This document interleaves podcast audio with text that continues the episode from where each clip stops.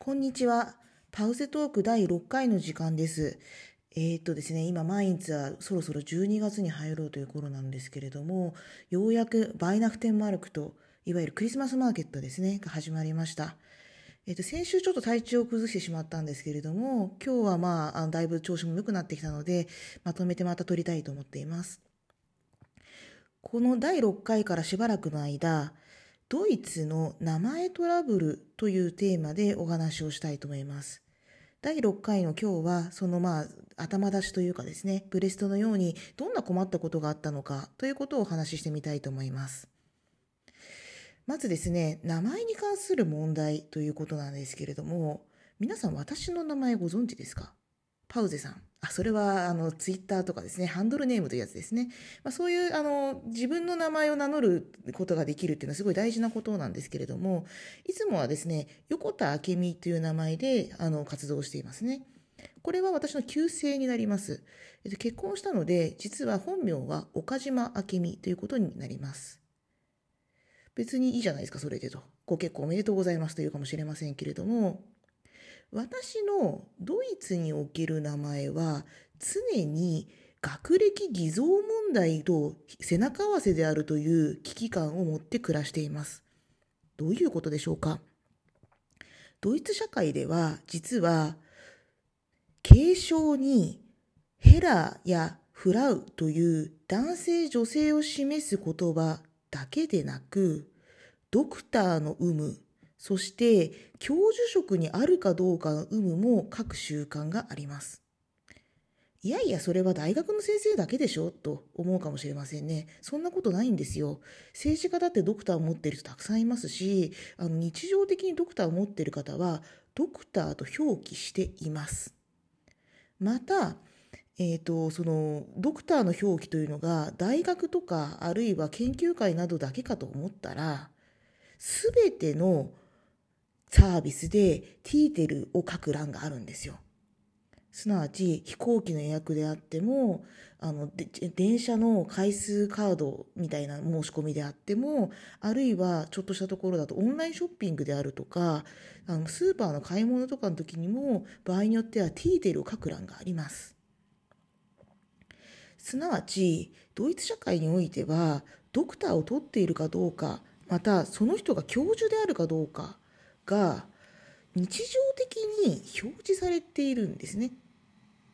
まあ、それだけ名誉なことなのかもしれないんですけれどもこの問題と日本におけるあの夫婦別姓問題あるいは夫婦の別姓を認めないまでも併記をすればよいのではないかという意見がありますがこの2つのシステムがぶつかってバグを起こしているというのが現状の課題です。なんか真面目な雰囲気になりましたので具体的にどのように困ったのかという話をしましょうか。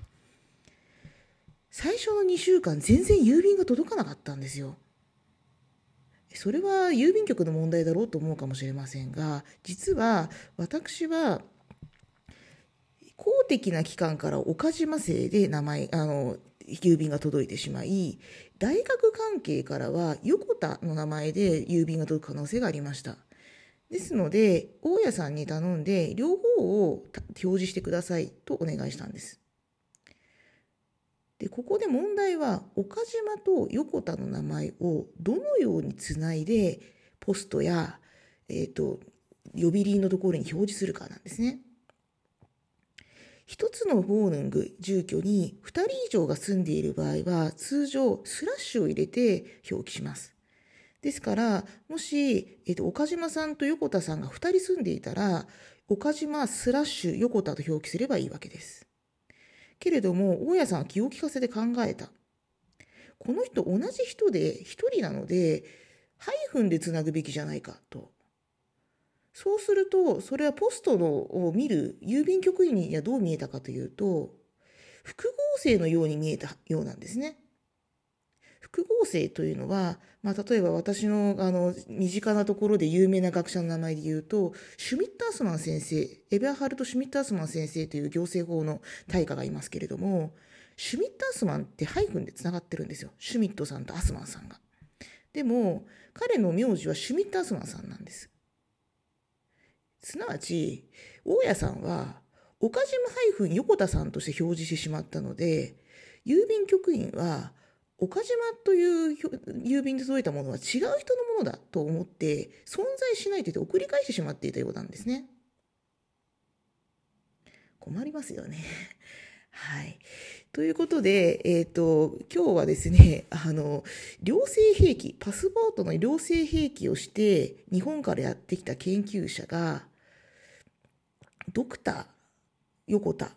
でもあり、岡島明美でもあるという状況を分かってもらえないで困っているというところまでお話ししました。次回、この話の前提となっている博士号の取得や教授昇進について少しお話をしたいと思います。これは研究者向けでもありますし、また研究者の方とメールをやり取りする方にとっても非常に重要な話ですので、ぜひお聞きいただければと思います。そして、その次の回に、パスポート良性兵器についてもう少し私のあの経験と個人的な見解をお話ししたいと思っています。さて、締めに入りましょう。今日は名前に関する問題頭出しということで、えっ、ー、と、ドイツに来てから困ってしまったことについてお話ししました。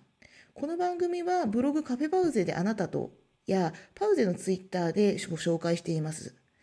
ハッシュタグ、パウゼトークで感想や質問などをツイートしていただけるとありがたいです。また、今日は名義こだわりますね。横田明美名義で出版した本、カフェパウゼで方角をという本がございます。こちらがパウゼ研究室の雰囲気をよく表している本でして、大学の学び方などについてお話をしている本ですから、もし興味があれば、ウェブ、あの、検索してみてください。番組を登録すると次の配信も自動で受け取ります。もしよかったら登録をしてくださいね。ではまた。